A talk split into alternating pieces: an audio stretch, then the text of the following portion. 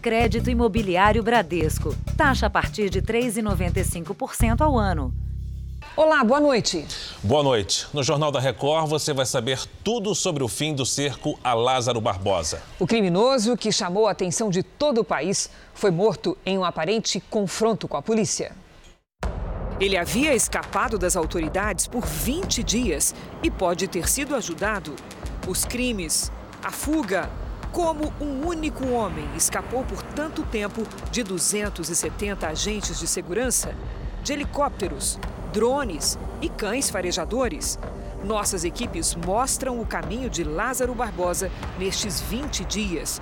Os crimes cometidos por ele, as origens na Bahia, a atenção que o caso despertou em todo o Brasil e o medo da população de um pequeno distrito em Goiás. Os confrontos contra a polícia, as pistas seguidas nos últimos dias e o desfecho fatal.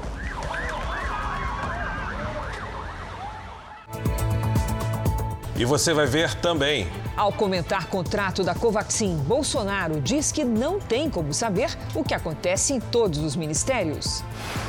Senadores apresentam notícia crime contra o presidente ao Supremo Tribunal Federal. São Paulo e outras capitais já imunizam com a Janssen, que é aplicada em dose única. E na série especial, as represas secam e ameaçam a geração de energia no Brasil.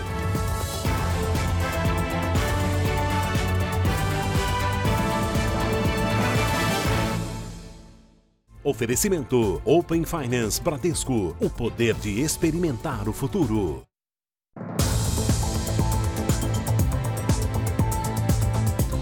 Um desrespeito que se repete. Mesmo com o alto índice de internações e mortes pela Covid-19, as festas clandestinas não param de acontecer. Desta vez, as aglomerações foram interrompidas em vários pontos do país.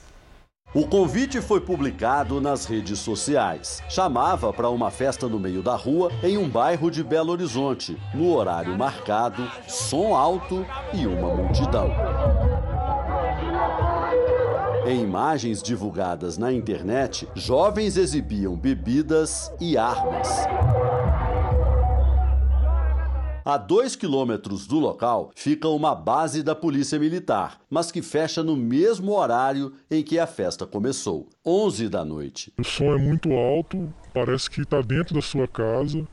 A polícia vem e eles veem que já foi embora e todos retornam de novo. A festa só terminou quando o dia já clareava. As festas clandestinas desafiam não apenas a segurança, mas também a saúde pública.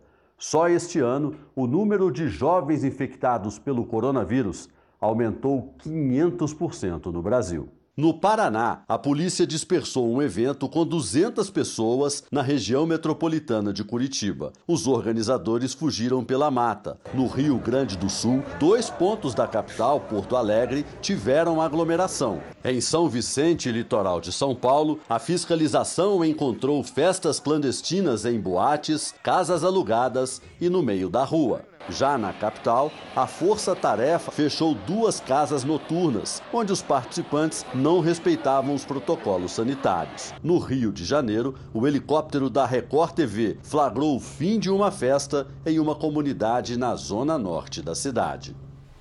Em Londres, pelo menos seis pessoas se feriram em um incêndio próximo a uma estação de trem. Uma pessoa chegou a gravar o momento de uma das explosões. O fogo também atingiu uma área comercial. Ainda não se sabe o que causou o início do fogo. 100 bombeiros foram mobilizados e conseguiram controlar o incêndio. Terminou hoje um dos maiores cercos da história brasileira. O fugitivo Lázaro Barbosa, que vinha sendo procurado pelas forças de segurança há 20 dias, foi morto depois de um aparente confronto. Segundo o secretário de Segurança Pública de Goiás, Lázaro teria descarregado uma pistola contra os PMs, enquanto a polícia disparou 125 tiros. Lázaro entra para a crônica policial como um homem capaz de cometer crimes em sequência e escapar logo em seguida. No período em que foi procurado, chamou a atenção de todo o país e tirou o sono dos moradores de um lugar que também se tornou famoso, o Distrito Girassol, em Cocalzinho de Goiás. Imagens de um circuito de segurança mostram Lázaro Barbosa andando na periferia de Águas Lindas de Goiás nesta madrugada. O destino seria a casa da ex-mulher. Uma moradora avisou a polícia e o fugitivo foi cercado numa mata próxima, onde teria trocado tiros com os policiais. Ele estava armado, ele foi para o mato, fizemos o cerco, ele tentou fugir ao cerco e confrontou com a equipe é, do Major Edson. Na hora da abordagem, ele é, descarregou a pistola em cima dos policiais e não tivemos outra alternativa senão revidar. Lázaro foi levado para o hospital de Águas Lindas, mas já estava morto. De lá, o corpo foi encaminhado para o Instituto Médico Legal de Goiânia. Com Lázaro, a polícia encontrou uma pistola e R$ 4.400 em dinheiro. O fugitivo também estava com roupa de frio, de cabelo cortado e barba feita.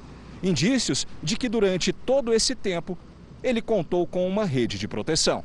Um dos suspeitos é o fazendeiro Eumi Caetano Evangelista, preso na semana passada. A polícia já sabe que Lázaro ficou pelo menos cinco dias escondido na propriedade dele. A ex-mulher também está sendo investigada. Na saída, ela negou qualquer ajuda. Ele estava na sua casa? Não. Não estava? Não. Mas ele foi visto lá com você, sua mãe? Ele foi visto, mas ninguém tem certeza. Experiente no território que já conhecia, Lázaro aparentemente se movia pelos canais da região. Uma maneira de não deixar rastros. O fim da força-tarefa, que mobilizou 270 homens de oito forças de segurança de Goiás, do Distrito Federal e da União, foi celebrado pelos policiais. A da tropa, as forças policiais, nosso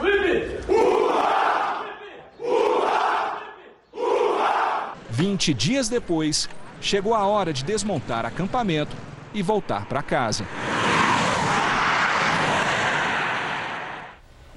E ainda hoje, as informações mais recentes sobre a morte de Lázaro Barbosa, a história do cerco que parou o Brasil por 20 dias e a lista atualizada dos fugitivos mais procurados do país.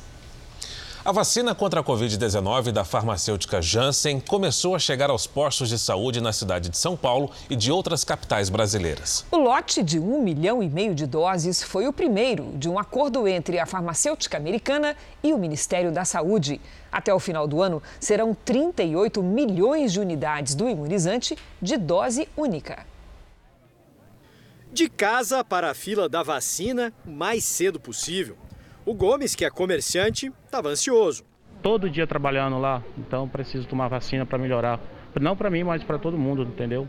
Na capital paulista, foi dia de vacinar quem tem 46 anos, a vez da Gilmara. Finalmente, né? A vida retoma aí gradativamente, né? E mais protegida agora, né? A vacina da Janssen é diferente das outras porque é aplicada em apenas uma dose. O fato de ser uma vacina de dose única traz a possibilidade de vacinarmos um maior número de pessoas num menor espaço de tempo. A cidade de São Paulo recebeu 114 mil doses do imunizante da Janssen. A prefeitura separou 14 mil para aplicar em moradores de rua, justamente para essas pessoas mais vulneráveis não dependerem de uma segunda dose. As outras vacinas do lote foram divididas entre as unidades básicas de saúde. Salvador, Belo Horizonte e Curitiba também vão destinar os imunizantes de dose única para moradores de rua. A capital paranaense também vai focar em caminhoneiros, motoristas do transporte rodoviário e metroviários. No Pará, todas as doses recebidas foram encaminhadas para cidades do interior. E Porto Velho, em Rondônia, vacinou mais de mil pessoas com o imunizante de dose única. A Janssen é a quarta vacina a entrar na campanha nacional de imunização. Todas elas são extremamente seguras e todas elas altamente eficazes em prevenção das formas graves. O nome do imunizante na carteirinha é o de menos para o Alexandre. Para mim, tanto faz. Acho que qualquer marca que vier vai ser para melhor, para imunizar mesmo. Você acompanha agora a atualização dos números da pandemia com dados oficiais do Ministério da Saúde. O país tem hoje mais de 18 milhões 448 mil casos da Covid-19. São mais de 514 mil mortos. Foram 618 registros de mortes nas últimas 24 horas. Também entre ontem e hoje, 59 mil pessoas se recuperaram e, no total, já são mais de 16 milhões 673 mil pacientes curados e mais de 1 milhão 260 mil seguem em acompanhamento.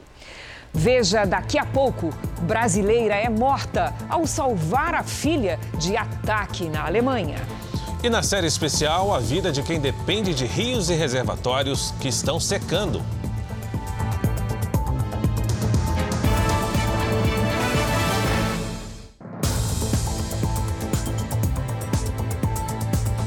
Presidente Bolsonaro afirmou hoje que não tem como saber tudo o que acontece nos ministérios e negou irregularidades na compra de vacinas da indiana Covaxin. Pela manhã, Bolsonaro se reuniu com deputados que buscam a aprovação do voto impresso nas próximas eleições. O café da manhã foi com os deputados Felipe Barros e Bia Kisses. Os parlamentares, relator e autora da proposta de voto impresso, buscam a aprovação do Congresso Nacional e contam com o apoio de Bolsonaro. No fim de semana, presidentes de 11 partidos se posicionaram contra a medida e a favor do sistema eletrônico que está em uso no país há 25 anos. Depois da reunião, em conversa com apoiadores, o presidente falou sobre as denúncias envolvendo a compra da vacina Covaxin. Eu nem sabia da, da questão da, da, como é que estava a tratativa da vacina, porque são 22 ministérios, o, o, só o ministério da, do Rogério Marinho tem mais de 20 mil obras. No Tarcísio, não sei, deve ter algumas dezenas, centenas de obras. Eu não tenho como saber. A da Damares, tá? o da Justiça, o da Educação. Tá? É, então eu não, eu tenho como saber o que acontece nos ministérios. Vou na confiança em cima de ministros. E nada fizemos de errado. Inventaram a corrupção virtual, né? Não recebemos uma dose, não pagamos um centavo. As emendas para a Covaxin vieram de, deles, do Randolfo como relator, do irmão do Renan e do próprio Omar Aziz. Uma emenda do deputado Renildo Calheiros, do PCdoB de Pernambuco, acrescentou a uma medida provisória a autorização para importação de equipamentos, medicamentos e vacinas que já tivessem sido aprovados pelas agências sanitárias da Rússia e da Índia, de onde vem a vacina Covaxin. O texto não torna desnecessária a autorização da Anvisa. Por meio de nota, o parlamentar, que é irmão do relator da CPI da Covid, Renan Calheiros, afirma que o presidente espalha fake news. O deputado Luiz Miranda me disse que tem como comprovar que o presidente Jair Bolsonaro falou que as supostas irregularidades na compra da Covaxin têm relação com o líder do governo, deputado Ricardo Barros. O parlamentar ainda disse que não gravou o presidente, mas que a CPI não perguntou se o irmão dele fez a gravação do encontro com Bolsonaro em março. Miranda diz ainda que só pretende usar as provas para se defender e que as supostas irregularidades na compra do imunizante indiano precisam ser investigadas pelas autoridades.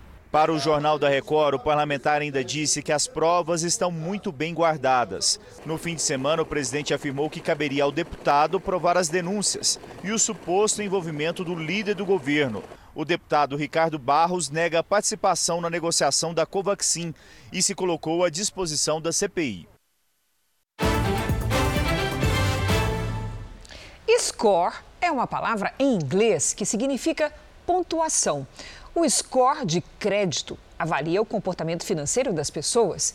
Isso tem um impacto para quem precisa tomar dinheiro na praça. Esse é o assunto de hoje da Patrícia Lages. Boa noite, Patrícia. Ter uma pontuação baixa atrapalha a vida. Boa noite, Cris. Pode atrapalhar sim, viu? E muito boa noite para você. De casa a gente vai ver aqui por quê. Quando uma pessoa solicita um empréstimo, um financiamento ou um cartão de crédito, as instituições consultam o score. Quanto mais alta a pontuação, mais chances de conseguir crédito e com juros menores. O score vai de 0 a 1000 e tem faixas de classificação. De 701 a 1000, o score é muito bom. De 501 a 700 é um bom score, mas abaixo disso já representa um alerta e fica mais difícil de obter crédito. Todo mundo deve estar se perguntando, e eu também, como é que é feito esse cálculo e como é que a gente consegue uma boa pontuação. Verdade, Cris. Olha, as empresas de análise têm formas diferentes de calcular, mas todas elas se baseiam no histórico da pessoa. Pagar as contas em dia influencia bastante, tem um peso de mais de 43%. Quem ficou endividado, mas conseguiu pagar, pode recuperar a pontuação. Mais de 19% da análise se baseia nisso. E para não baixar o score, tem duas dicas. Primeiro, não faça muitas simulações de empréstimos seguidas. E outra, diminua o tempo de uso de crédito. Quem usa sempre o limite da conta, por exemplo, indica descontrole financeiro e aí o score pode cair. A análise se baseia no seu histórico dos últimos 12 meses, por isso não acredite em empresas ou em pessoas que oferecem serviços para aumentar o seu score ou que garantem aprovação de crédito. Isso daí não é possível. Ficar de olho, né, Cris? Certamente sempre, Patrícia. Obrigada, boa semana. Boa semana. Uma brasileira está entre as três mulheres mortas em um ataque na Alemanha. Outras cinco pessoas ficaram feridas. A agressão aconteceu no centro da cidade de Duisburg, no sul do país. Uma professora brasileira de 49 anos teria se jogado sobre a filha de 11 anos para protegê-la do agressor e acabou morta. A criança sobreviveu com ferimentos graves. O pai dela, que mora no Brasil, deve viajar à Alemanha para ficar com a menina. O autor do ataque é um jovem da Somália, de 24 anos, com histórico de violência e transtornos mentais, e foi preso pela polícia. O Consulado-Geral do Brasil na Alemanha afirmou em nota que está em contato com a família da brasileira e tem prestado toda a assistência necessária. A seguir, você vai saber como foi o cerco ao homem mais procurado do Brasil e o alívio dos moradores depois do desfecho. E na série especial, as represas e rios que estão secando e ameaçam a geração de energia.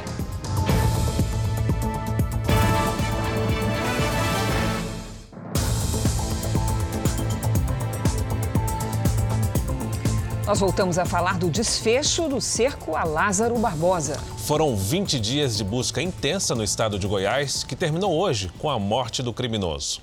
Durante os 20 dias de busca incessante, o criminoso queimou carros, invadiu fazendas para roubar roupas e comida e aterrorizou os moradores. A gente não dormia, eu tive vários pesadelos com esse homem. As buscas começaram em 9 de junho em Ceilândia, cidade satélite do Distrito Federal, depois da morte de quatro pessoas da mesma família. Mais de 60 viaturas e pelo menos quatro helicópteros foram utilizados. Os policiais contaram também com drones especiais sensíveis a calor, além de rádios comunicadores de longo alcance. Por terra, cães farejadores auxiliavam o trabalho da polícia. Em todo esse tempo, foram pelo menos três trocas de tiros. A primeira aconteceu em 14 de junho, seis dias depois da chacina em Ceilândia. No dia 15, Lázaro teria rendido um casal e uma adolescente de 16 anos numa chácara de Edilândia. Três pessoas foram resgatadas por policiais nesse córrego, onde aconteceu nova troca de tiros com o criminoso. Na manhã de hoje, em Águas Lindas de Goiás, mais uma troca de tiros teria acontecido. O criminoso morreu com pelo menos 38 disparos. A ex-esposa confirma que se encontrou com Lázaro pouco antes. Ele falou assim: Eu só vim aqui te dar 300 reais para você comprar umas coisas pro neném. E estou indo para Brasília. Mas a mulher nega que tenha escondido Lázaro. A polícia chegou, já foi arrombando a porta aqui de casa, de casa, me acusando e acusando minha mãe de guardarmos ele aqui dentro, sendo que a gente não aceitaria. A tia de Lázaro conversou com o repórter Roberto Cabrini e disse que queria ter acompanhado o trabalho da polícia para convencê-lo a se entregar. Eu acho que atiraram nele demais, não precisava tudo aquilo, gente. A atual esposa de Lázaro reconheceu o corpo, também identificado pelas impressões digitais. Ela disse que sempre esperou a rendição de Lázaro. Eu peço a Deus que nos dê força, que vamos precisar. Desde o início dessas tragédias, né, dele com as vítimas. O governador de Goiás, Ronaldo Caiado, foi a primeira autoridade a comentar o fim do cerco. Acabo de receber, neste momento, a informação de todas as forças de segurança que estão ali na região de Cocalzinho que o Lázaro foi preso. O presidente Bolsonaro também reagiu à morte de Lázaro nas redes sociais. Primeiro, com uma expressão da polícia para os criminosos mortos em combate. Depois, o presidente escreveu: O Brasil agradece, menos um para amedrontar as famílias de bem. Suas vítimas, sim, não tiveram uma segunda chance. A polícia continua com as investigações para descobrir se Lázaro contava com uma rede de apoio. O objetivo também é mostrar qual a motivação de tantos crimes. As investigações não acabam aqui. Ainda temos algumas pessoas para investigar e prender. O Jornal da Record vai a Goiânia. A repórter Natália Mendonça tem mais informações ao vivo sobre a morte de Lázaro Barbosa. Boa noite, Natália. Olá, boa noite, Fara, Cris. O trabalho dos legistas aqui no Instituto Médico Legal IML de Goiânia durou pelo menos quatro horas. O corpo de Lázaro Barbosa foi identificado através da impressão digital e deve ser liberado para o enterro apenas amanhã, assim que a família dele chegar aqui em Goiânia. Depois, ele será transportado para a região de Cocalzinho de Goiás e deve ser sepultado, enterrado no mesmo cemitério onde está o irmão dele. O laudo deve sair em 10 dias. A polícia vai colher amostras de Lázaro Barbosa para a investigação de outros crimes que ele é suspeito. Fara, Cris. Obrigado pelas informações, Natália. A perseguição a Lázaro Barbosa não afetou apenas a vida dos moradores de Goiás. Na pequena Barra dos Mendes, a 500 quilômetros de Salvador, na Bahia, as primeiras vítimas de Lázaro também temiam um retorno à cidade. A primeira vítima de Lázaro estava com medo do assassino voltar à pequena cidade baiana de Barra do Mendes, a 500 quilômetros de Salvador. Há 13 anos, Lázaro tentou invadir a casa dela. Um morador do povoado tentou ajudar e foi morto. Eu acredito, por eu morar sozinha com meu filho, eu fui alvo dele, de tentar fazer algo ruim comigo e com meu filho. Lázaro seria apaixonado por Adriana, mas não aceitou não ser correspondido. Eu não estava tendo mais paz, não estava dormindo direito, direito, com medo dele vir. Depois de cometer os primeiros crimes na Bahia, Lázaro permaneceu escondido por duas semanas na Serra da Santa Cruz, a mais alta do estado, com cerca de 2.100 metros de altura. O local fica a poucos quilômetros do povoado onde aconteceram os assassinatos. E Lázaro só se entregou por não ter mais comida.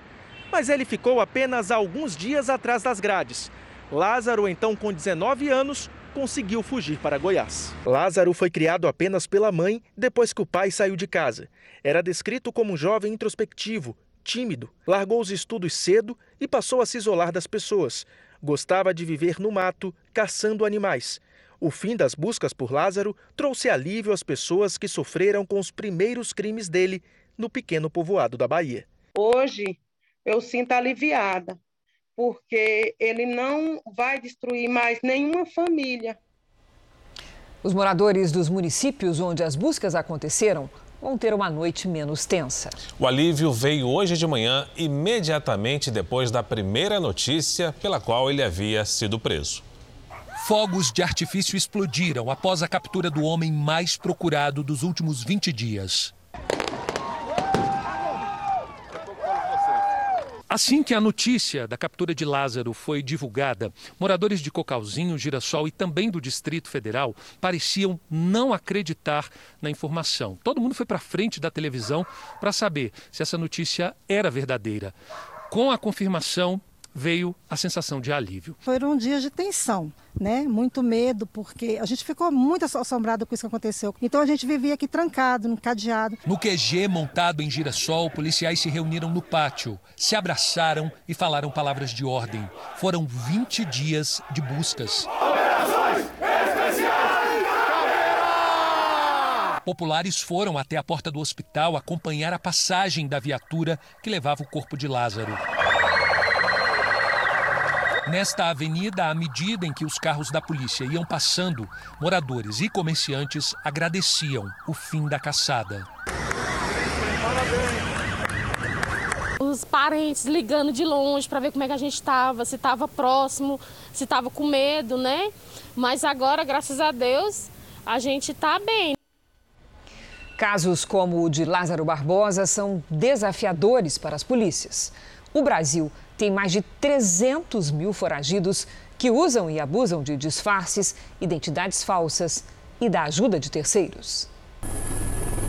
Viatura da polícia agora em velocidade. Movimentação intensa de polícia aqui na região. Durante 20 dias, o país se fez uma pergunta: onde está Lázaro Barbosa? De um lado, um fugitivo perigoso, com muitos crimes nas costas e uma capacidade surpreendente de fuga. Foi visto por aqui? É, tá rodando aí.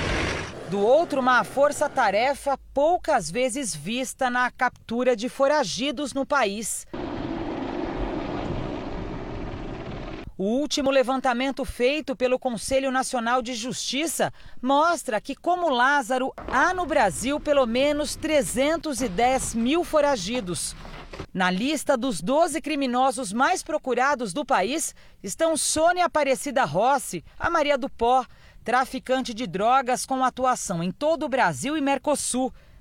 André do Rep, que comanda o narcotráfico internacional, com crimes na região sudeste e vários países da Europa. E Danilo Dias Limas, o Tandera, miliciano perigoso do Rio de Janeiro. A lista leva em consideração o envolvimento em crimes graves e violentos e a participação direta ou indireta em organização criminosa. Mas cada estado tem o ranking dos seus principais procurados pela Polícia Civil. Em São Paulo, quem ocupa o topo da lista é Paulo Cupertino. O assassino do ator Rafael Miguel e dos pais dele já está em fuga há mais de dois anos. Cupertino passou pelo interior de São Paulo. Depois foi para o Paraná, como mostrou com exclusividade o Jornal da Record. Lá ele tirou um documento falso e se tornou Manuel Machado da Silva. Dali se mudou para Eldorado, no Mato Grosso, onde viveu por mais de um ano nesta fazenda. Com a nova identidade e endereço revelados, Cupertino foi para o Paraguai. Se escondeu nesta fazenda de propriedade de um brasileiro. Fugiu dias antes da chegada da Polícia Civil de São Paulo e continua foragido. Além de Paulo Cupertino, há outros 85 mil criminosos procurados pela Justiça no estado de São Paulo. Com a dificuldade na captura dos suspeitos, a polícia oferece até recompensa, que chega a 50 mil reais, para quem dê informações que leve à prisão ou à localização de um suspeito. Tudo isso é feito de forma anônima, mas ainda assim o medo impede que as pessoas denunciem. A gente não rastreia o IP da, da máquina, não sabe quem está acessando e ela recebe esse dinheiro é, num depósito por, por, por, por, esse protocolo, totalmente anônima. Não, não é, não, nós não temos, nem se quiséssemos a gente conseguiria é, identificar o autor da, da, da denúncia. A dentista que atropelou dois motoboys e matou um deles na região central de São Paulo pagou a fiança, estipulada em 22 mil reais, e deve responder pelo crime em liberdade. A pedido do Jornal da Record, dois especialistas analisaram o circuito e foram unânimes. Ela estava em alta velocidade. No local do atropelamento, uma homenagem ao motoboy. Dona Cecília ficou assustada com o barulho provocado pela batida. Foi bastante tenso. Já há muitos anos a gente tem um problema muito sério com essa curva. As imagens de um circuito de vigilância mostram o veículo no momento do acidente. A motorista perde o controle durante a curva e passa reto. O carro atinge uma fileira de motos. Era 1h16 da madrugada. Dois motoboys foram atropelados pelo veículo. Vinícius de Oliveira, de 21 anos, morreu no local. O outro atingido foi levado ao hospital com ferimentos graves. Quem viu o acidente disse que foi tudo muito rápido. Os motoboys trabalham para uma empresa de entregas e costumam estacionar as motos bem aqui na curva para aguardar pelas encomendas. Um deles disse em depoimento que a motorista do carro tentou fugir do local depois do acidente, mas foi impedida pelo grupo. Segundo a polícia, a dentista negou ter ingerido bebida alcoólica, mas se recusou a fazer o teste do bafômetro. A dentista Daniele Piorelli foi presa e indiciada por homicídio culposo, quando não há intenção de matar. Ela pagou fiança de 22 mil reais e vai responder em liberdade. A gente fica indignado também porque ela pagou 22 mil é, de fiança, não foi presa e, tipo, 22 mil não vale uma vida. 22 mil não vai trazer o Vinícius de volta. A defesa dela não quis se manifestar. A velocidade máxima na rua do acidente é de 40 km por hora. Levamos as imagens a um perito, que analisou a colisão a velocidade mínima mínima que o veículo estava era de 88 km por hora e a máxima 110. Então a gente pode dizer que na média ele estaria em 100 km por hora. Renato é engenheiro mecânico, especialista em acidentes. Segundo ele, nem o moderno sistema de freios do carro seria capaz de evitar a colisão. A 40 por hora, você precisa de uma distância de apenas 9 metros para poder parar o carro. 9, 10 metros ali é uma distância necessária. Então, uh, o que a gente observa ali é que uh, você não vê essa a distância que ela percorreu é bem superior a isso. JR traz agora o andamento da vacinação em todo o país. Somadas as aplicações da primeira e segunda doses, mais de 868 mil pessoas receberam a vacina contra o coronavírus nas últimas 24 horas. Hoje, o Brasil tem mais de 71 milhões 939 mil vacinados com a primeira dose e mais de 25 milhões 575 mil pessoas completaram a imunização. No Amazonas, mais de 1 milhão 350 mil moradores tomaram a primeira dose contra a Covid-19, ou seja, 32,1% dos amazonenses. Também na região norte, no Amapá, mais de 187 mil pessoas receberam o imunizante, o que corresponde a 21,81% da população. Na região sudeste, no Rio, mais de 5 milhões 454 mil foram vacinados, ou seja, 31,41%. Na mesma região, em São Paulo, mais de 18 milhões 236 mil paulistas tomaram a primeira dose, 39,4% da população. No portal r7.com você pode acompanhar a situação de todos os estados no mapa interativo. Os senadores da CPI da pandemia pediram ao Supremo Tribunal Federal uma investigação contra o presidente Jair Bolsonaro. Eles acreditam que o Bolsonaro cometeu crime de prevaricação por não ter informado a Polícia Federal sobre a suspeita de corrupção na compra da vacina indiana Covaxin. Na notícia crime, os senadores argumentam que a compra de vacinas do laboratório Barabiotec levanta uma série de suspeitas, como superfaturamento, já que o valor contratado para o referido imunizante foi superior ao de todas as outras vacinas adquiridas escolha da vacina por critérios não técnicos, já que a vacina sequer se encontrava aprovada, e ainda a intermediação da compra, que foi feita por uma empresa investigada por fraudes. Os senadores questionam ainda a celeridade que foi dada a esse contrato e citam que o presidente da República teve conhecimento, por denúncias feitas pelo deputado Luiz Miranda e por seu irmão, de que poderia haver um esquema criminoso envolvendo a Covaxin e que o presidente da República tinha conhecimento de quem estava envolvido no suposto esquema criminoso. Mesmo assim, segundo o documento, o presidente optou por não investigar o suposto esquema de corrupção levado ao seu conhecimento. Os senadores concluem dizendo que, ao que tudo indica, há grandes chances de Bolsonaro ter cometido o crime de prevaricação. A Barabiotec contesta que exista superfaturamento no contrato fechado entre o laboratório e o Ministério da Saúde. A empresa diz que sempre foi transparente nos seus preços e que as vacinas são vendidas para o mercado internacional com valores entre 15 e 20 dólares. E, em sua defesa, apresenta um relatório do TCU que diz que o valor da Covaxin, apesar de superior ao das demais vacinas, não se mostra significantemente maior e que, no caso de alguns imunizantes, como os da Pfizer e da Janssen, os valores são menores porque o cálculo está livre de impostos. Hoje, a ministra do Supremo, Rosa Weber, manteve a quebra de sigilo telefônico e telemático de um advogado da Precisa Medicamentos, que é representante comercial da Barabiotec no Brasil. Segundo a ministra, há graves suspeitas de que a compra da vacina possa ter sido feita por meio de negociações pouco transparentes. Agora à noite, a CPI se reúne para discutir o rumo dos trabalhos.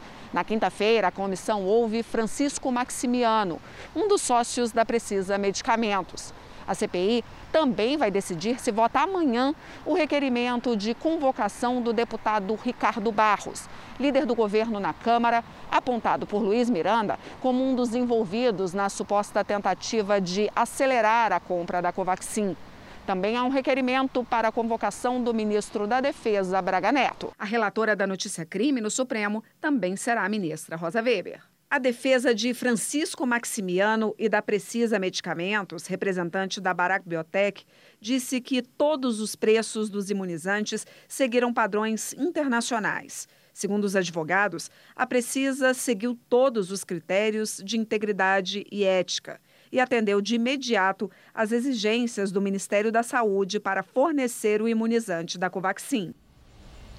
A CPI também investiga a negociação para a compra de 60 milhões de doses de uma vacina fabricada pelo laboratório chinês CanSino, intermediada pela Belcher Farmacêutica. A Belcher é investigada pelo Ministério Público por suposta fraude na venda de testes de Covid-19 para o Distrito Federal. O negócio não foi adiante porque o laboratório chinês descredenciou a empresa. A Belcher informou que toda a atuação se deu com boa fé e de forma regular. O Ministério da Saúde confirma que as negociações foram canceladas. Em pronunciamento feito agora há pouco, o ministro de Minas e Energia, Bento Albuquerque, negou a possibilidade de racionamento de energia. O governo também publicou uma medida provisória para centralizar a gestão da crise hídrica. Então, o Jornal da Record vai ao vivo a Brasília com o repórter Clébio Cavagnoli, que tem outras informações. Clébio, boa noite para você. Oi, Fara, boa noite a você, a crise e a todos. Essa medida assinada pelo presidente Jair Bolsonaro cria uma espécie de comitê de ministros para gerenciar a crise de energia. Na prática, ela aumenta os poderes do Ministério de Minas e Energia, permite contratar recursos em caráter emergencial e sem leilão e ainda estabelece limites de uso, armazenamento e vazão das usinas hidrelétricas. O texto não fala abertamente sobre a possibilidade de racionamento de energia, o que tem sido negado inclusive pelo governo. E foi falado há pouco, inclusive, num pronunciamento do ministro. Os custos previstos com a medida serão cobertos por meio de, de encargos perdão, nas contas de luz. O valor será definido ainda amanhã numa reunião de conselheiros da ANEL.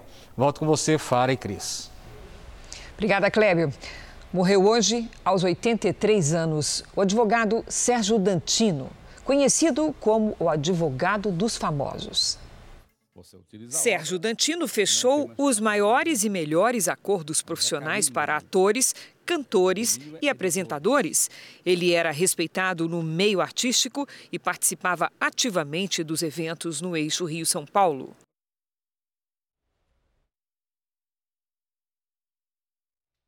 Vamos com a previsão do tempo? Depois de um final de semana de temporal no sul do país, a segunda-feira amanheceu com temperaturas próximas de zero grau. Na Serra Catarinense, a neve alegrou turistas e teve até quem encarou o frio para se divertir.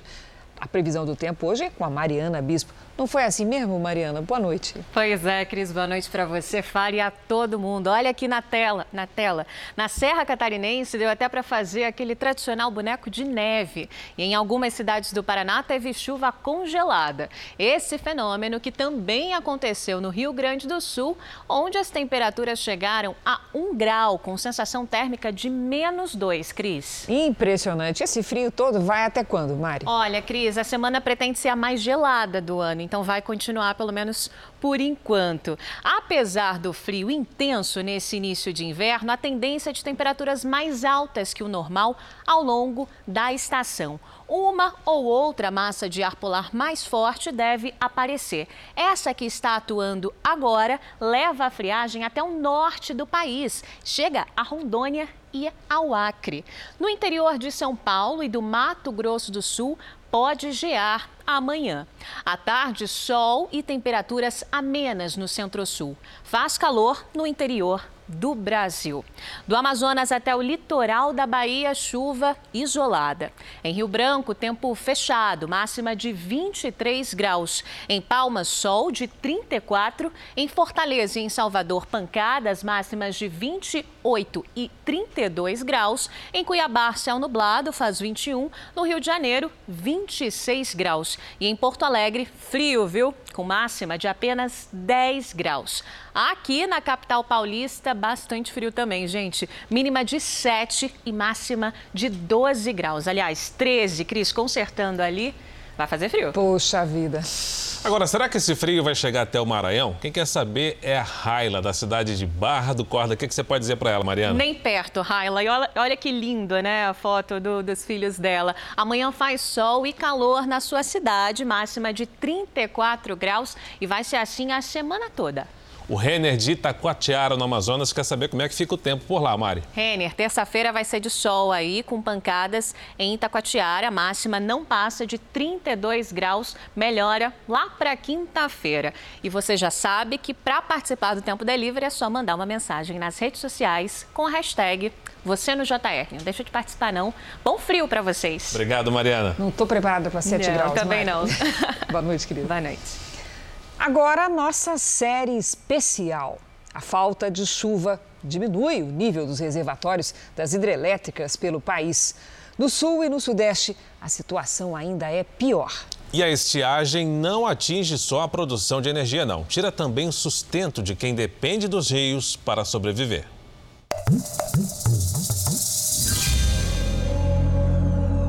Uma represa sem água, um enorme rio que parece diminuir a cada dia. Há um ano, este pedaço aqui de chão estava todo submerso. Tá todo submerso. Não dava para ver quase não dava nada. Dava para ver nada, só dava para ver a ponta da árvore que fica lá em cima, ó.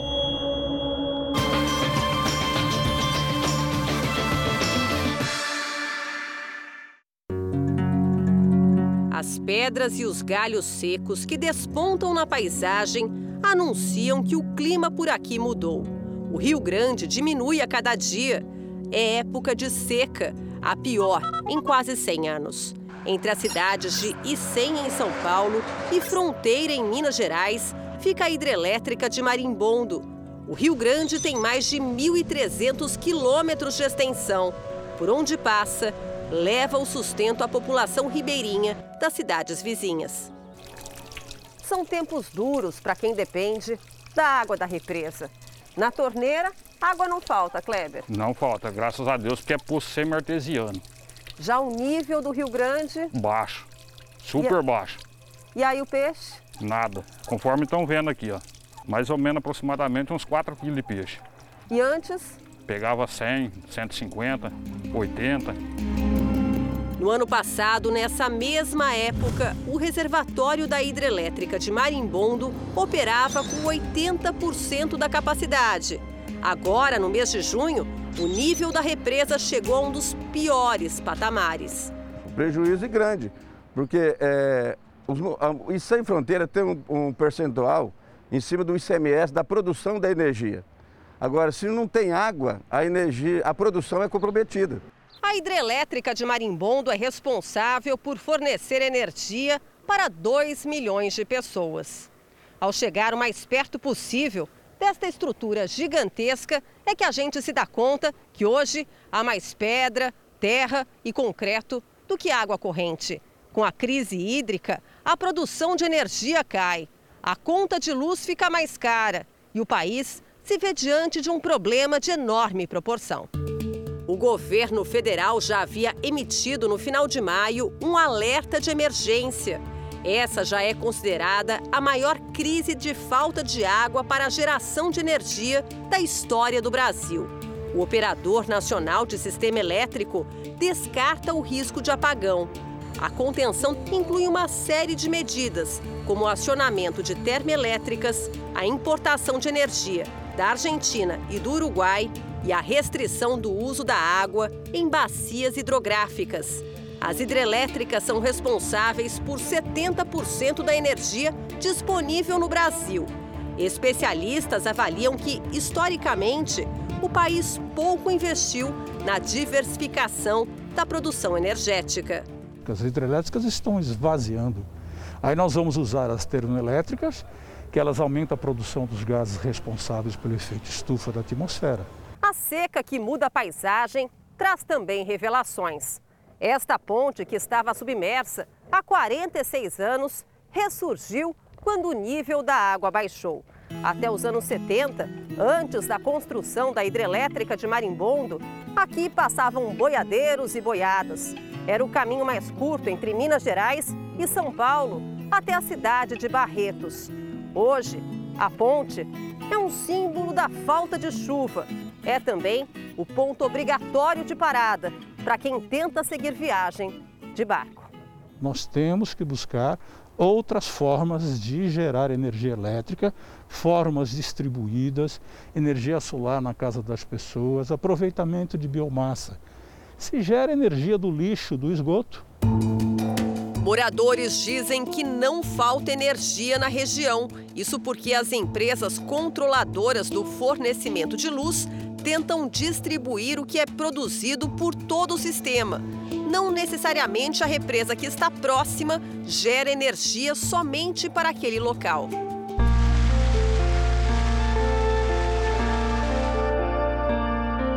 A chamada Praia de Mariana sempre foi um dos locais mais procurados da região. Mas a orla não é mais a mesma. Restaurantes e hotéis tentam sobreviver como podem. Este restaurante está aqui há 65 anos. O proprietário diz que, além de enfrentar a fuga dos clientes por causa da pandemia, agora tem dificuldade até para encontrar peixes, mesmo com o rio enorme bem na frente. O peixe do Rio Grande hoje não dá para abastecer, o abastecimento é mínimo do Rio Grande. Então a gente tem que adquirir de fora, de vários frigoríficos de peixe, até mesmo do norte.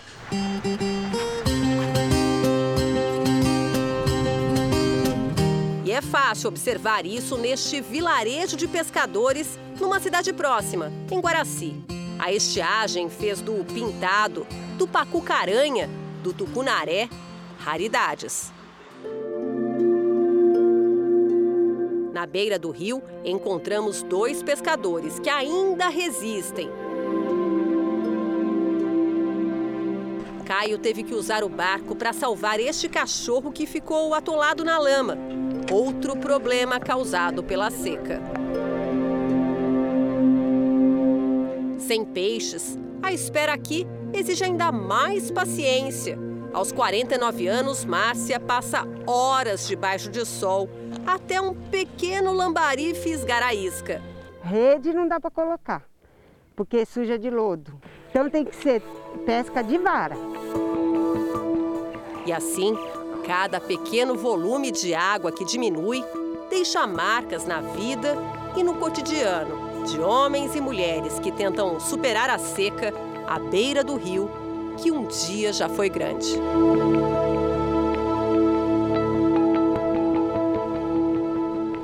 Importantíssimo você se informar sobre esse tema. Nas redes sociais do Jornal da Record, você pode ver outras imagens da seca em várias regiões do país. Acesse lá e o Jornal da Record termina aqui. E à meia-noite e meia tem mais Jornal da Record? Fique agora com a novela Gênesis. A gente se vê amanhã. Até lá. Uma excelente noite para você e até amanhã.